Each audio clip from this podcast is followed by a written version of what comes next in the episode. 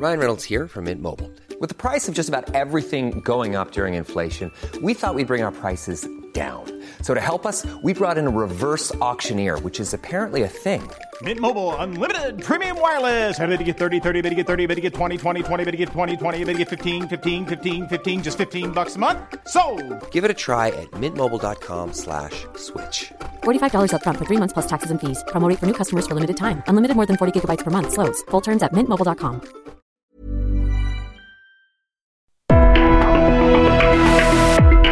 Hablando fuerte, una visión actual del mundo laboral.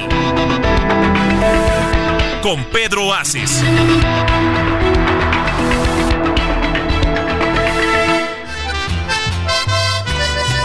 Hoy por la mañana me miré al espejo y vi que algunas canas ya cubren mi frente. Y con cierto asombro veo que en mi mirada ahora es diferente. Me puse a pensar lo que últimamente murmura la gente. Dicen que estoy viejo. Tal vez ya notaron que en las cosas vanas ya no me intereso. Y es que según ellos se fueron mis ganas de agarrar parejo. De esas madrugadas y de las parrandas me mantengo lejos. Que me digan viejo. Muy buenas noches, amigas y amigos. Qué gusto me da saludarles a todos ustedes desde estos micrófonos del Heraldo Radio, la mejor cadena radiofónica de México, cuando son nueve de la noche con un minuto. Y ya estamos hablando fuerte. Yo soy su amigo Pedro Aces y estamos transmitiendo en vivo desde la Ciudad de México. Un saludo muy afectuoso a todos ustedes en todas las estaciones de nuestra organización en todo el país y por supuesto a quienes nos escuchan en todo el mundo a través de las plataformas digitales. Y arrancamos con la canción que me digan viejo en honor a Carlos Saavedra. ¿eh? Bueno, pues saludo en la producción Ángel Arellano, como todos los lunes, a Ulises Villalpando en operación, a Gustavo Martínez en ingeniería, Nancy Escobar. Buenas noches, ¿cómo te encuentras? Buenas noches, señor senador. Pues aquí ya estamos, como dice usted, todos los lunes. Y bueno, es momento para recordarles que estamos en contacto a través de las redes sociales del senador en Pedro Aces Oficial, en Facebook, Instagram, TikTok y X. Oiga, y esa canción con la que arrancamos hoy, yo sé que es en honor a Saavedra, ¿no? Me quiero imaginar. Totalmente, fue pensada por él. Muy bien, pues ya saben, sígame usted en Facebook, en Instagram, en TikTok, en X y en Threads también. Pedro Aces oficial, no lo olviden. Buenas noches, señor de la canción. ¿Cómo está, senador? Buenas noches, muy buenas noches al auditorio. Pues sí, pues la verdad es que ya las canas ya no las puedo ocultar y me veo más viejo de lo que estoy, senador, al parecer. A mí se me hace que son de ganas, Carlitos. no, no, no, ¿Eh? la verdad es que es una canción, pues que sí, desafortunadamente nos pega a todos. Y oiga, senador, no quiero dejar pasar la oportunidad para hablar del subcampeonato de Checo Pérez. La verdad es que es, es un, es ya de los grandes deportistas mexicanos, usted lo que definitivamente está el debate con Pedro Rodríguez, ¿no? No, no, no, sin duda, mira. ¿Usted cómo lo ve? A ver, vamos a entrar al tema del automovilismo, porque yo sé que es tu pasión, además de algunas otras que te conozco, ¿no? Este, pero yo creo que hoy que estamos conmemorando los 113 años de la Revolución Mexicana, también a Checo Pérez le hizo justicia a la, La revolución, revolución. Sí, ¿no? exacto. Y las tecnologías que tienen hoy en día los carros, pues no las tenían cuando Pedro Ricardo corrían, no las tenían cuando otro grande, Moisés Solana, Solana. ¿no? Yo creo que han sido los más importantes. Luego, décadas después vino Héctor Alonso Rebaque, se deben de acordar de él. Y luego, bueno, pues Adrián Fernández en Indy, que también hizo un gran papel. Y ahora Checo hace un papel extraordinario. Estuve dándole seguimiento a la carrera. Hijo, dio mucho coraje cuando Sí, lo rebasan a. unos cuantos metros de la en meta. La última curva, prácticamente. Es que mira, cuando los equipos de ese nivel te mandan ¿sí? Aunque tú seas el piloto, ya te dicen todo, todo es transmisión, te van diciendo curva a la izquierda con tantos Eh, grados, todo, todo te lo van diciendo. Entonces Verstappen lo rebasa de un jalón a él y a Leclerc, Ajá. ¿sí? Y Checo entra en, queda en segundo. Y Checo, porque acuérdate que en cada carrera todos son récords, se van haciendo récords. Verstappen cada carrera hace un récord. Y Checo lo que tuvo que haber hecho era no distraerse y contener para hacer el 1-2. Sí, hubiera estado increíble. No contuvo Checo, entra, le ayuda que Hamilton queda en el lugar, no, no Sexto, recuerdo. No, no, no, más, más, más, más atrás, más atrás, más atrás queda. Ya no se le empareja. Y hoy México podemos presumirle al mundo que tenemos un subcampeón. Y lograr lo que Sergio el Checo Pérez hizo, la verdad, la verdad, Carlos, es muy difícil Muy difícil. muy difícil porque además siempre nos han visto eh, abajo del hombro a los mexicanos Sí, claro. en ese tipo de, de eventos.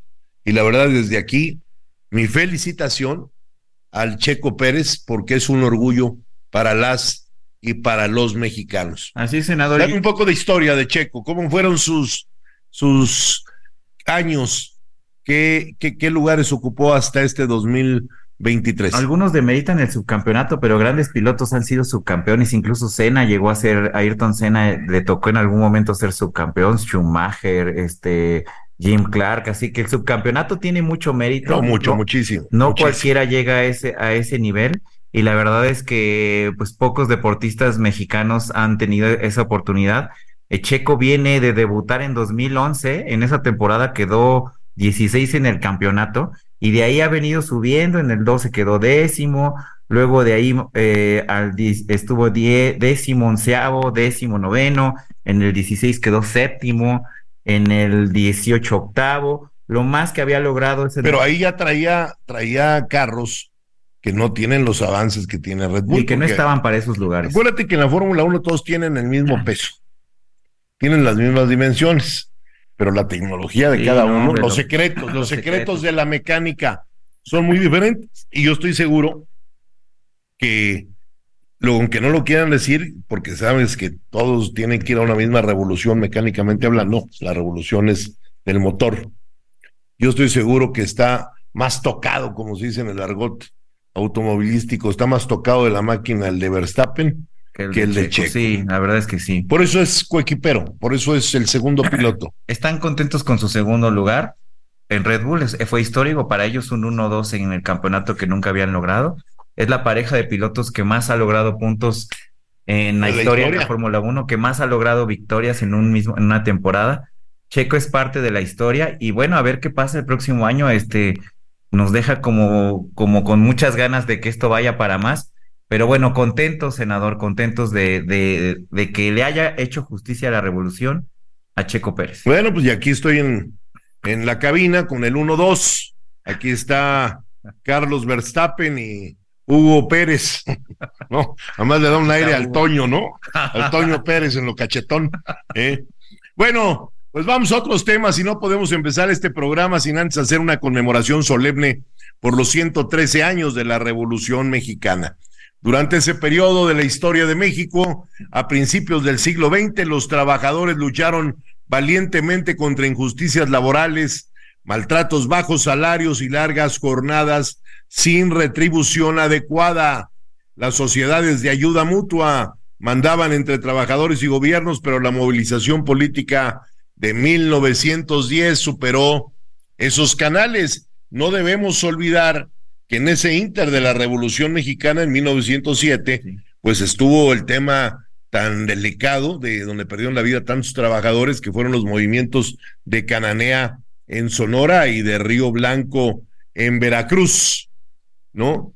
Y esa lucha de aquellos compañeros de Cananea y de Río Blanco, pues no han sido en vano, porque en CATEM respaldamos después de un siglo la, la visión que tuvieron aquellos trabajadores que con su sangre, ¿sí? en esa lucha, que el sangre que derramaron por una mejor forma de vida para los trabajadores, para todos los trabajadores, hoy CATEM, ¿sí? Les está cumpliendo. Así es. ¿sí? 113 años después de esos ideales se democratizaron en política y libertad de organización que promovió en ese entonces el apóstol. Así es. El apóstol que ha sido nada más y nada menos que Francisco y Madero, ¿no?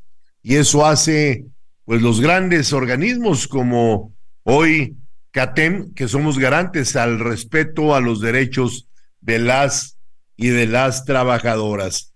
Pues cómo olvidar nada más y nada menos que al señor Francisco y Madero, a Pancho Villa. Pancho Villa. Fíjate, Pancho Villa. Vi y se la recomiendo, vean una serie que se llama El Centauro del Norte, Francisco Villa. Sí, no tienes idea qué buena serie, me la recomendó el mismo presidente y me dice que es lo más apegado a la realidad. Y Francisco Villa, a, algunos lo, Sí, lo toman como cuatrero, claro. ¿no? Como un asaltante, ¿no? Francisco Villa es un héroe porque pues fue el primero que se metió a los Estados Unidos. Sí, ¿no? y, y- y además, eh, Ojo, fíjate la diferencia entre Zapata y Villa. Porque aquí hablamos fuerte y decimos las cosas como son. Zapata nunca salió de un círculo.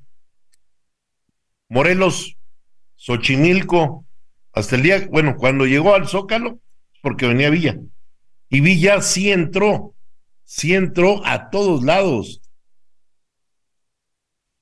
Villa entró a Estados Unidos, estuvo en el centro del país, tomó Zacatecas. Ahora Villa tenía un estadista importantísimo en la revolución que era Felipe Ángeles. Felipe Ángeles. sí. Felipe Ángeles era un estadista de lo mejor que había en aquella época. Yo creo que Felipe Ángeles estaba adelantado a la época que vivían. Siempre veía, veía más adelante de lo que podía suceder, ¿sí? Y bueno, otro importantísimo fue el que era gobernador de Coahuila en ese momento, que es Venustiano Carranza, que es el único que se le revela a Victoriano Huerta. De todos los gobernadores de aquella época. Y gracias, fíjate muy bien, Carlos, porque po- eh, la gente, la gente que nos escucha debe de saber la historia de México desde el origen, ¿no? Aquí en Tlalpan, por decir, tenemos la primer pirámide, ¿sí? De, la, de los nómadas, mucho antes que los aztecas y que los tlahuicas y que los olmecas, zapotecas. Aquí en Tlalpan, la pirámide redonda. Cuicuilco, visítenla, por cierto, en mi tierra, en Tlalpan. Entonces, en el origen, toda la historia es muy bonita. La historia de México es muy, pero muy bonita y hay que estudiarla. Entonces, la gente debe de saber que el único gobernador en ese momento que se le revela a Victoriano Huerta se llama Venustiano. Carranza. Venustiano Carranza, efectivamente. Y Venustiano Carranza, gracias a él, gracias a él, tenemos a nuestras Fuerzas Armadas el día de hoy. ¿Sí? El ejército mexicano se logra gracias a Venustiano Carranza, porque es el que empieza a reclutar a los federales, que se les llamaba en aquella época, y luego hay una suma de los villistas, de los zapatistas, y entonces, por eso el ejército es el pueblo con uniforme, porque nace en el origen. Es muy. ¿sí? Y luego en la constitución del 17, en la pro- promulgación del 17, ¿sí? Que se hace con Venustiano Carranza al frente, ahí es donde se le reconoce ya al ejército y a las Fuerzas Armadas como ejército mexicano. Y sí es como de alguna manera el cierre de toda esa eh, seguidilla de batallas que fue la Revolución Mexicana,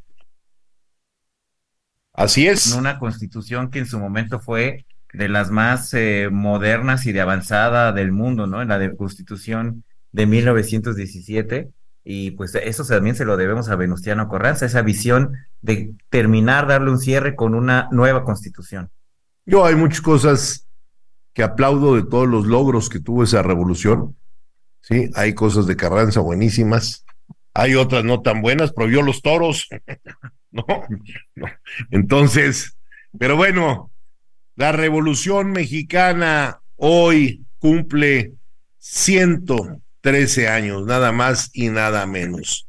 Y hay muchos héroes ¿sí? Que vale la pena que le den seguimiento, que lean sus vidas, que fueron muy importantes, unos más protagonistas, otros menos eh, protagonistas dentro del marco de la Revolución Mexicana, pero que no dejan de ser menores, ¿eh?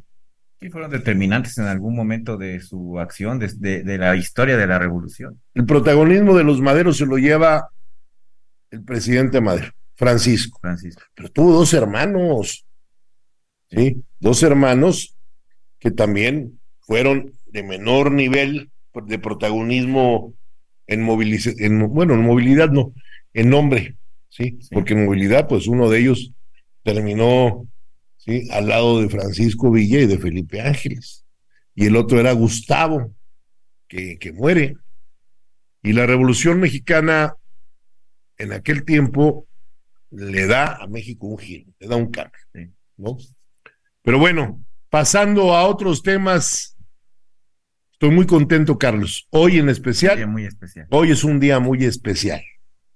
Hoy estamos muy contentos porque hoy estamos celebrando 15 años de hacer valer el nuevo sindicalismo en México.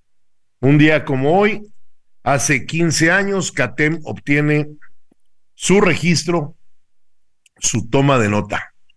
Y eso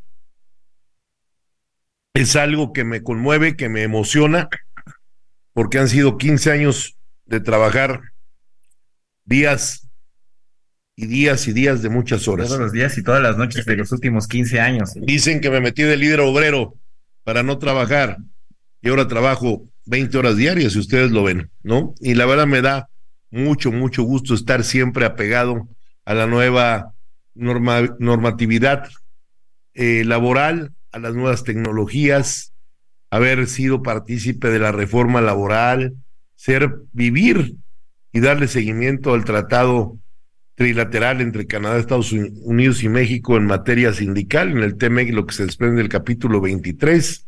Y bueno, pues desde aquí quiero mandar un abrazo con mucho cariño a todas y a todos los miles y miles y miles de trabajadores que conforman CATEM, a todos los sindicatos que están agremiados a CATEM, a todas las organizaciones que están eh, agremadas a CATEM, ¿no? Y ya llevamos algunos días de celebración, como ustedes saben y han estado enterados por los medios de comunicación. La semana pasada se llevó a cabo nuestro décimo quinto Congreso Nacional Ordinario. Y como lo estuvimos compartiendo, tuvimos el honor de que nos acompañara como invitada especial la doctora Claudia Sheinbaum, que irradiaba felicidad. Sí. Yo la veía que estábamos, estábamos al lado y estaba disfrutando, estaba contenta, estaba feliz.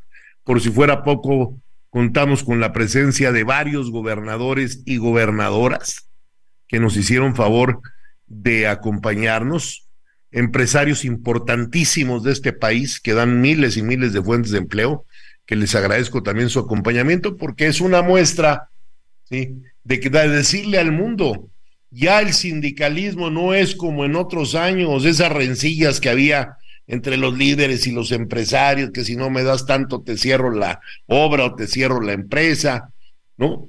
Hoy los trabajadores, a través de sus líderes y los empresarios, vamos de la mano haciendo un frente común. Somos cómplices, Carlos, de la productividad, que es lo que necesita este, este país para que todos salgan adelante.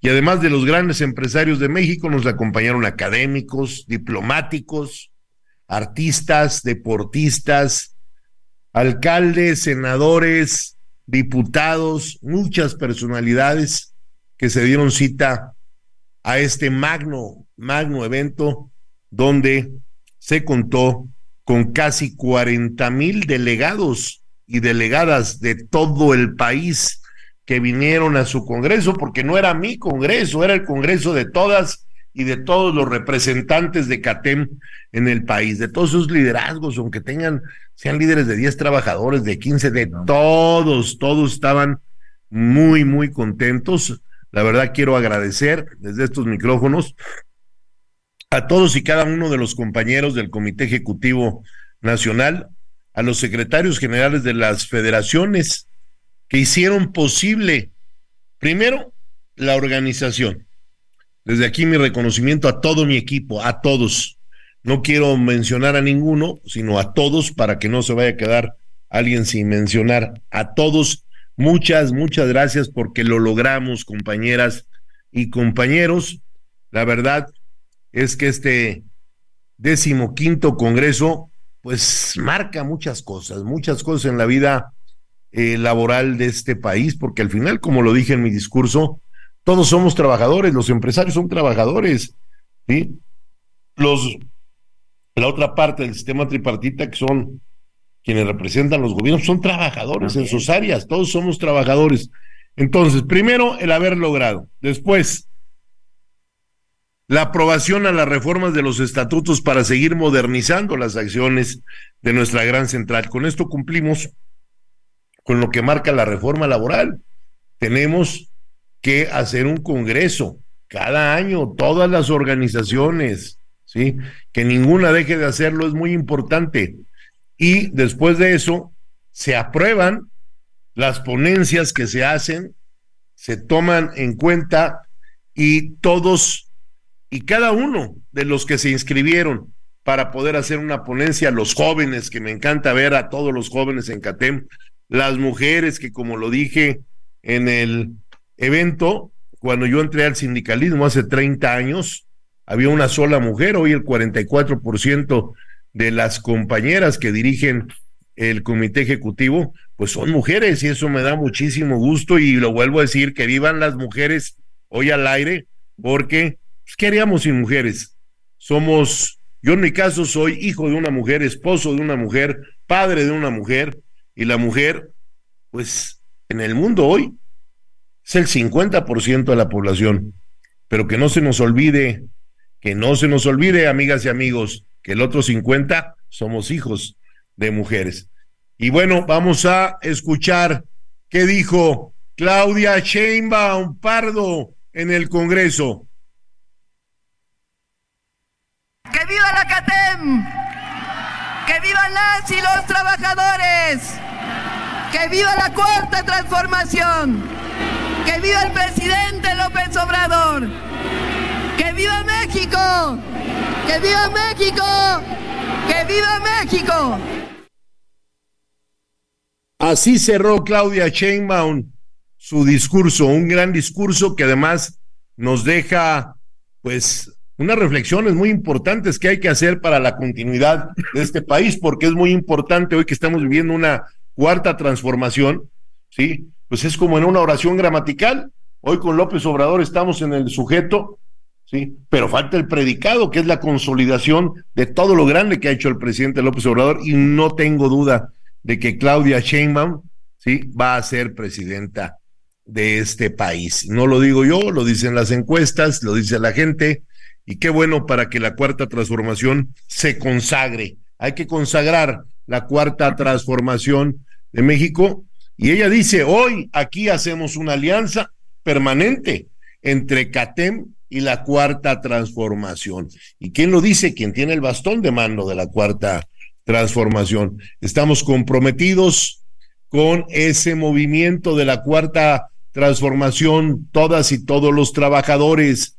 Estamos ante un nuevo reto, también lo dije yo en el Congreso, ante un nuevo horizonte y no podemos bajar la guardia. Tenemos aún mucho que hacer para seguir consolidando la transformación laboral de México y les estaremos platicando las acciones que estamos llevando a cabo. Y una de ellas es todos los miembros de los comités de defensa laboral para la transformación en México. Se le tomó protesta en el Congreso a diez mil, diez mil, óigalo bien, amiga y amigo que nos hacen el favor de escuchar.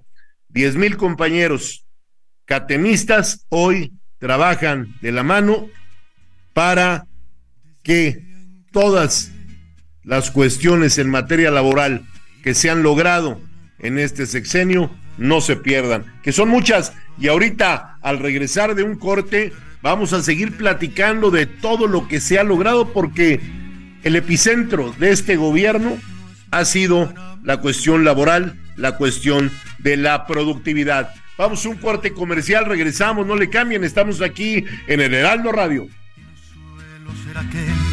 que no le importa con quién trato de ser respetuoso.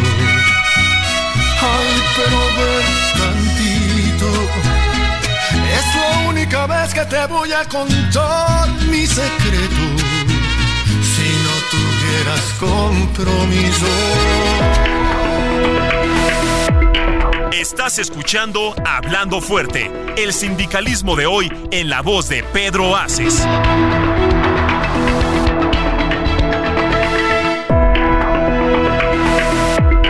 Esto es Hablando Fuerte con Pedro Aces. Continuamos.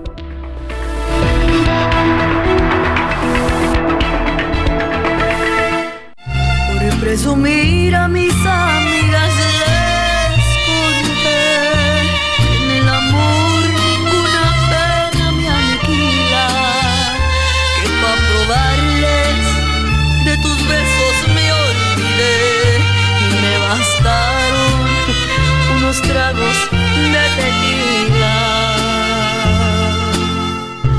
Les platiqué que me encontré con otro y que en sus brazos fui dejando de quererte, que te aborrezco desde el día de tu traición y que hay momentos que he deseado hasta tu muerte. Mira con qué cancionón regresamos de mi querido compadre Martín Urieta acá entre nos y bueno, pues estamos aquí transmitiendo desde la Ciudad de México cuando son nueve de la noche con 31 minutos y qué bueno que se queda con nosotros aquí en Hablando Fuerte. Yo soy Pedro Aces y Carlos Saavedra. ¿Cómo se iniciaron los incrementos salariales? Estábamos hablando, antes de irnos al corte comercial, de que el epicentro de este gobierno ha sido en materia laboral y eso ha ayudado mucho a los trabajadores mexicanos y también ha ayudado mucho a todo el empresariado. I'm Sandra, and I'm just the professional your small business was looking for. But you didn't hire me because you didn't use LinkedIn jobs. LinkedIn has professionals you can't find anywhere else, including those who aren't actively looking for a new job but might be open to the perfect role, like me. In a given month, over 70% of LinkedIn users don't visit other leading job sites. So if you're not looking on LinkedIn, you'll miss out on great candidates like Sandra. Start hiring professionals like a professional. Post your free job on linkedin.com/people today. Tanto nacional como extranjero. Imagínate ahora que estuvimos en Baja California cuando hace el anuncio el presidente de la reducción del IVA en las fronteras, tanto en la norte como en la sur. Pues eso es un aliciente importante para todo el empresariado ahora con el nearshoring, a todos los que vienen a instalarse en las fronteras. ¿Cómo fueron y cómo se iniciaron los incrementos salariales desde el 2019, Carlos? Así es, senador, y sobre todo ahora que estamos en, los últimos momentos, cuando ya se puede definir cómo va a quedar el salario mínimo para 2024, vale la pena recordar cómo inició el salario mínimo en este sexenio. Eh, eh, el salario mínimo en, de 2018, es decir, lo que se aprobó en, en el último año del sexenio anterior, fue de 88.36 pesos a la llegada del gobierno del presidente López Obrador para 2019, el aumento fue de 16%, un 16% que ya marcaba un, era, era una declaración de intenciones de este gobierno que lo hizo con el salario mínimo en 2019, 16%. Para el 2020, eh, también fue una nueva declaración de intenciones porque el aumento fue de 20%. Para 2021 se siguió la tendencia, se siguió el ritmo con un 15%. Para el año 2022, el aumento fue eh, de 22% hasta el momento, el aumento en porcentaje más grande que hemos tenido en este sexenio, el de 2022 de 22%. Para este año, el aumento fue de 20% y aquí vale la pena hacer una precisión muy importante. En este sexenio se creó eh, esta franja norte eh, en donde están los estados fronterizos, donde los aumentos empezaron eh, igual en el 2018 estaba el, salario mínimo en 88 pesos y para este momento el salario en la franja norte es de 312 pesos y en el resto del país el salario como bien les decíamos, estaba en 88 pesos con 36 centavos y ya está en 207 pesos con 44 centavos. Y esto es muy importante recordarlo porque en este momento está la discusión, la negociación entre el gobierno, eh, la Comisión Nacional de Salarios Mínimos, entre los empresarios y, por supuesto, con los trabajadores para ver cuánto va a ser el aumento para 2024. Va a ser el último aumento de este sexenio, el último aumento al salario mínimo que le va a tocar al presidente López Obrador y es muy importante mantener ese ritmo. ¿Cómo no recordar que este pasado miércoles, senador estimado auditorio, ese llamado tan particular que le hizo a los empresarios, al presidente del Consejo Coordinador Empresarial, Paco Cervantes, ese llamado para que los empresarios se pongan las pilas, sigan como han estado con los trabajadores. Que se este, toquen el corazón. Que se toquen el corazón, que se toquen el corazón los empresarios y esto no baje, no se detenga y sobre todo ya pensando en que esto, este sexenio entra en su último, en sus últimos meses, en su último año. hay que ver una cosa. Si tú aumentas el salario mínimo y no le tienes miedo al aumento salarial, por eso la moneda redonda tiene que circular, por eso se llama circulante. Si tú yo, la verdad, propondría irse hasta el doble del salario. ¿Por qué? Porque tú, que eres quien, el empresario, quien arriesga su capital para fuentes de empleos, y tú fabricas zapatos. Pues, con lo que pagas hoy al trabajador le, le, le da para comprar un par de zapatos al mes para sus hijos, pero tiene dos hijos. Si tú le pagas el doble, tiene un mayor poder adquisitivo y va a poder comprar dos zapatos. Entonces, tú pagas el doble, sí, pero vas a vender el doble, porque hay mayor poder adquisitivo de la clase trabajadora mexicana, que es quien más gasta al final del camino. va, a haber más, consumo y eso va a eh, activar la economía. Eh, justo en este fin de semana lo vivimos con el llamado Buen Fin. Eh, es, un, es un buen ejemplo de lo que usted está diciendo, senador, de cómo los mexicanos son un, una, una sociedad con un consumo alto y cuando tienen mayores ingresos, igual de, en esa misma proporción consumen. Y la verdad es que datos como los que da el buen fin, pues son, son contundentes para justificar los aumentos al salario mínimo y, al salario mínimo. Y además, esto sin duda es eh, apoya a las familias, a las familias de los trabajadores cuando, cuando de repente en la Cámara de Diputados están discutiendo otro tipo de reformas, estas son las reformas que deben de, de, impulsarse. Estas son las grandes acciones que los trabajadores están esperando. Yo creo que si a un trabajador, senador, estimado auditorio, le preguntan qué es lo primero que quiere que pase con respecto a su empleo, es un aumento salarial. Eso es lo primero que, lo primero que, que, que queremos todos los trabajadores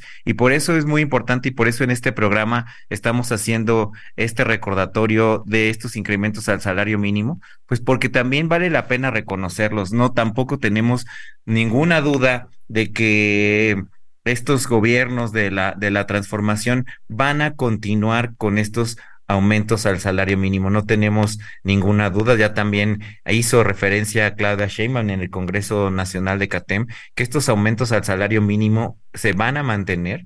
No tenemos la menor duda que van a seguir ah, con estos nivel de porcentaje a este ritmo. Y bueno, va a ser muy importante porque los trabajadores lo han reconocido, los trabajadores se han sentido arropados en este sexenio, no hay incluso la oposición, Senado, si me permite decirlo, e incluso la oposición no ha puesto ni ha levantado un dedo en el tema laboral. Ninguno. No hay ningún señalamiento, no hay ninguna objeción. Incluso se, se ha hecho. Andan como perros y gatos en sus temas internos de ellos, de su alianza, que no se les da bien, ¿sí? En lugar de hacer unas propuestas reales, unas propuestas con firmeza, de decir, a ver, lo más importante que hay en un país, además de la salud de todos los habitantes, la alimentación de todos los mexicanos, una cosa importantísima es que la gente tenga fuentes de empleo. Y yo no he visto a nadie, sin quitar a Claudia Sheinbaum, hacer una propuesta para los temas de productividad, que es de donde están los trabajadores y donde está el empresariado. Es una muy buena señal, es una señal muy clara del buen manejo económico y las buenas políticas laborales que dentro de la oposición, dentro de los discursos de oposición, no haya ningún señalamiento sobre la economía y sobre los empleos. Venimos de una pandemia y no solo se han recuperado los empleos, sino que han crecido. Venimos de eh, inestabilidad económica y financiera en el mundo y no, hay ningún señalamiento al respecto que eh, apunte hacia algún una deficiencia especial. Así que la verdad es que, que bien por este gobierno no que, que ha continuado con una política laboral, la verdad, eh, pulcra. Y la verdad, otra, otra parte muy importante que también se mencionó en nuestro Congreso Laboral, la libertad sindical. Ahora que viene una nueva queja laboral la decimoquinta queja laboral que presenta Estados Unidos dentro del marco del, del TEMEC, del, capítulo laboral del TEMEC, pues es incluso esas quejas laborales se han transitado, se transitado de la mejor manera. Sí, pero tenemos que estar muy metidos en el tema. Y desde aquí les hago un llamado a todos los líderes de los estados por decir, mira, la primera que hubo fue la de Tridonex. Esto está en Tamaulipas. Entonces hay que hacerle un llamado ahí al compañero de Tamaulipas. La segunda fue la de General Motors. La tercera fue la de Panasonic. La cuarta fue la de Texkit Hierro en Coahuila. Panasonic en Tamaulipas también. Manufacturas Bu en Piedras Negras, Coahuila. Sangobain en Cuautla, Morelos. ¿Sí? nuevamente Manufacturas Bu repite en Piedras Negras. Unic Fabriking en Querétaro. Franchiqué en Silao, Goodyear en San Luis Potosí, Inisa 2000 en Aguascalientes, la mina San Martín de Grupo México en Sombreret, Zacatecas, Yasaki, Yasaki en León, Guanajuato, ¿sí? Maseir en la Ciudad de México, ¿sí? Y ahora Autolib Sterling Wheels en Querétaro. Ya son 15, 15 las quejas laborales que hay por parte de los Estados Unidos y ahí es una parte muy importante lo que tiene que hacer CATEM. Meterse a darle seguimiento, a ver esas quejas, por qué son, tiene razón, no tiene razón, ¿sí? ¿Por qué se está haciendo? ¿Por qué se originan? Es lo mismo que nosotros estamos haciendo con la oficina de Washington en Estados Unidos.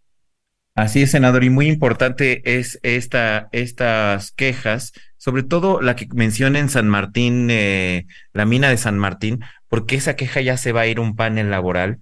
Eh, eh, por primera vez se invoca este panel laboral y bueno, a ver qué, cómo se resuelve. Tienen 80 días para resolver esa queja. Bueno, pues esperemos que sea para bien eh, de todas las empresas, porque si le va bien a las empresas, siempre lo he dicho, Carlos, le va bien a los trabajadores y que esas quejas se subsanen y den productividad en todos los sentidos y desarrollo para todos, porque no solo es quien fabrica, también es el consumidor. ¿Sí? Entonces, si hay una queja y tú comprabas llantas Goodyear, pues dices, oye, pues algo estará mal ahí, mejor vamos a comprar de otra marca y también te va desprestigiando, ¿eh? Bueno, vámonos a otros temas muy importantes y relevantes, que una de ellas muy importante va a ser la presentación del libro Breve Crónica del Sindicalismo en México de mi autoría, en la décima Feria Internacional del Libro en Guadalajara, que es la FIL. Nosotros, como ustedes saben, aquí lo hemos platicado, pues cerramos un año de presentaciones que comenzó el 8 de febrero, cuando nos acompañó Leish Valesa, y hemos pasado por la mayoría de los estados de este año, ¿sí? Y bueno, ahora vamos a estar en Querétaro también próximamente, que lo vamos a, a presentar por allá ahora a principios de diciembre, y la Feria Internacional del Libro del Palacio de Minería también nos abrió sus puertas. Es la más importante que hay en la Ciudad de México. Presentamos el libro en países como Berlín, en Alemania, en Dansk, Polonia, en Madrid, España, en Los Ángeles, en los Estados Unidos. Y este domingo tendremos la presentación en la FIL que es la feria más importante de habla hispana y la segunda más importante del mundo, creada en 1987 por iniciativa de la Universidad de Guadalajara, la Feria Internacional del Libro de Guadalajara, la FIL, es actualmente el mayor mercado mundial de publicaciones en castellano. Cada año recorren sus pasillos editores, agentes literarios, promotores de lectura, traductores, distribuidores, bibliotecarios que acuden a realizar intercambios comerciales y profesionales. Y desde aquí un saludo a Miguel Ángel Porrúa, que también estará ahí acompañándonos. En la FIL también se darán cita más de 800 mil personas que a lo largo de nueve días se sumergen en los libros y disfrutan de uno de los festivales culturales más importantes de América Latina. Más de dos mil casas editoriales de 49 países están presentes en la Feria Internacional del Libro.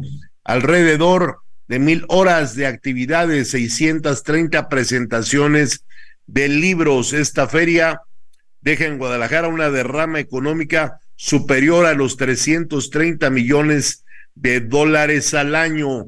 Hoy, la FIL es un patrimonio vital y concreto de la cultura iberoamericana. Se ha consolado como punto de encuentro para la discusión en torno a la cultura contemporánea, donde escritores académicos, artistas intelectuales y muchas otras personas interesadas en el intercambio de ideas sobre el acontecer cultural acuden a este encuentro anual. La FIL es además una oportunidad única para renovar los lazos que unen a México e Hispanoamérica con otras grandes culturas del mundo. En este 2023, la región invitada va a ser la Unión Europea y ahí estaremos este domingo 26 para que nos sigan a través de mis redes sociales para que vean la importancia de esta feria. Vale la pena echarse un clavado y conocerla. Será la primer presentación de un dirigente sindical en la Feria Internacional del Libro desde su existencia, porque por lo que les hago a todos una atenta invitación para que nos escuchen, nos vean a través de las redes sociales. Nancy, redes sociales, por favor. Claro que sí, senador. Les recordamos los medios de comunicación para comentar con el senador. Es Pedro Aces Oficial en Facebook, ex Instagram, TikTok y Threads. Ahí él estará respondiendo todos sus comentarios y sus opiniones. Así que no dejen de seguirnos y de comentar en, esa, en esas redes sociales. Bueno, y eso es lo que está pasando en ese acontecer literario, ¿no? en esa gran feria internacional del libro, ¿no? Y decía yo de ese libro de mi autoría que vamos a presentar donde hablo de los 441 años que lleva el sindicalismo en nuestro país.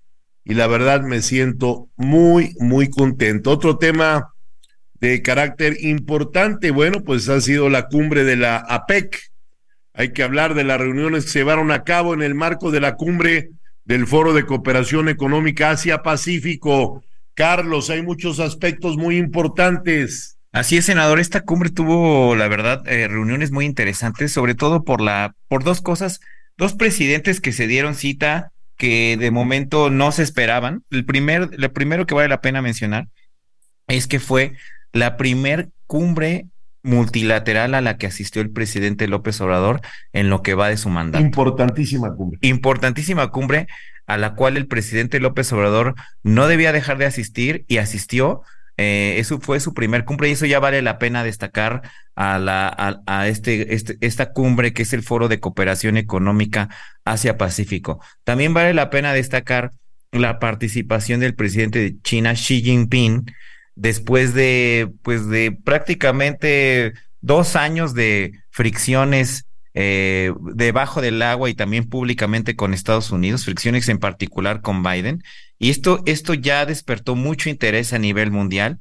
Y bueno, esto tiene un marco que es el nearshoring.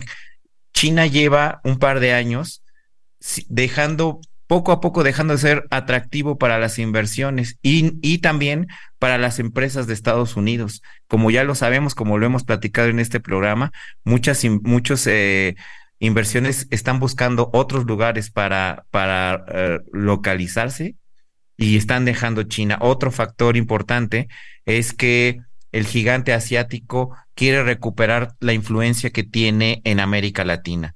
Eh, eh, por eso Xi Jinping se reúne con su homólogo eh, Joe Biden. Estuvieron cerca de cuatro horas reunidos y al salir acordaron la reanudación de comunicaciones entre sus fuerzas armadas, armadas que estaban totalmente ya desconectadas. Y bueno, también muy importante, senador, estimado auditorio, fue la reunión que tuvo el presidente López Obrador con Joe Biden el presidente López Obrador también se reunió con Xi Jinping y el presidente López Obrador también se reunió con el primer ministro de Canadá. Estas tres, estas tres reuniones fueron muy destacadas y la verdad es que vale mucho la pena seguir muy de cerca cómo se implementan los acuerdos de estas reuniones. Esta cumbre Asia-Pacífico es un instrumento multilateral que se creó en finales de los ochentas, que tiene 21 países en, en, su, en su haber y la verdad es que es un buen mecanismo de diálogo entre las economías más importantes de Asia y de América que están en la cuenca del Pacífico. Por eso vale mucho la pena darle un seguimiento puntual a lo que pasó ahí. Sin duda, importantísimo y sobre todo la presencia de nuestro presidente, Qué bueno presidente que López Obrador, y como atinadamente lo dice ahora con el Shoring, se van a venir muchas empresas chinas a México por la cercanía con los Estados Unidos. Entonces, qué bueno que aunque tengamos una gran relación con nuestro país vecino, pues hoy la tengamos con China. China sin duda va a ser la potencia más grande de esta orbe.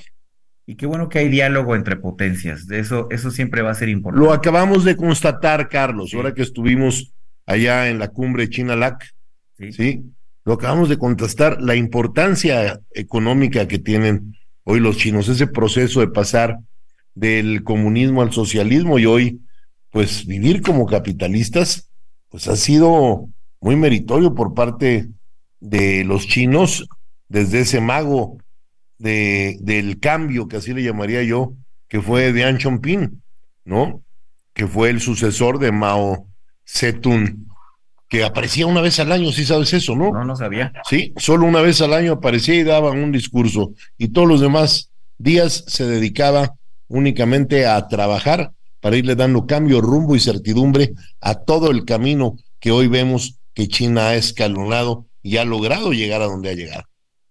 Ese, ese, ese es muy buen dato. Y bueno, antes de terminar el programa, eh, que nos quedan un, un, par de minutos, vale la pena mencionar pues el triunfo de Javier Milei en Argentina, un candidato, bueno, ahora ya un presidente electo que inició, fue una sorpresa. Segunda vuelta, ¿no? En segunda vuelta gana y como le llaman a este tipo de candidatos, un outsider, alguien que no se veía dentro del panorama político y que termina ganando por 11 puntos de diferencia al candidato del, al candidato peronista, al candidato del kirchnerismo, que fue el, el, el actual ministro de Economía argentina, eh, Sergio Massa. Le gana en una victoria contundente que hizo que el presidente Alberto Fernández. 55, con casi el, 56%. ¿no? Casi 56% de los votos. Al final, en, en la campaña de la segunda vuelta, Mauricio Macri se le sumó, varios de derecha se le sumaron, le ayudaron para ganar porque se jaló un poquito al centro, pues un, un, un candidato polémico por todas sus propuestas sí, que son. Pero oye, déjame decirte algo, 76% del padrón de 35.8 millones de votantes, o sí, sea, una, sí salieron histórico. los argentinos a las urnas, ¿no? ¿Qué prometió mi ley? La dolarización en la economía argentina, bajar los impuestos, la privatización de las empresas públicas, terminar con las indemnizaciones por despidos y reemplazarlas por un fondo de desempleo, entre algunas otras. Y bueno, pues colorín colorado, este programa se nos ha acabado y como todos los lunes se va de veras como agua el tiempo. Amigas, amigos, muchas gracias a todos ustedes que hacen posible que sigamos aquí en el Heraldo Radio, en Hablando Fuerte. Yo soy su amigo Pedro Aces, les deseo una muy buena noche, una feliz semana y nos escuchamos aquí en el 98.5 de FM, el Heraldo Radio, la mejor cadena de México, el próximo lunes.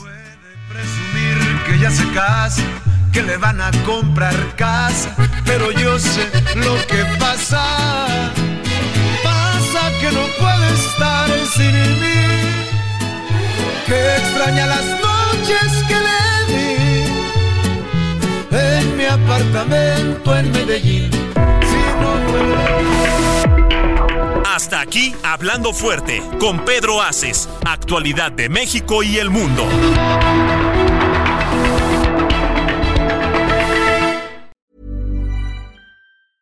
Mom deserves the best, and there's no better place to shop for Mother's Day than Whole Foods Market. They're your destination for unbeatable savings, from premium gifts to show-stopping flowers and irresistible desserts. Start by saving 33% with Prime on all body care and candles. Then get a 15-stem bunch of tulips for just $9.99 each with Prime. Round out Mom's menu with festive rosé, irresistible berry chantilly cake, and more special treats. Come celebrate Mother's Day at Whole Foods Market.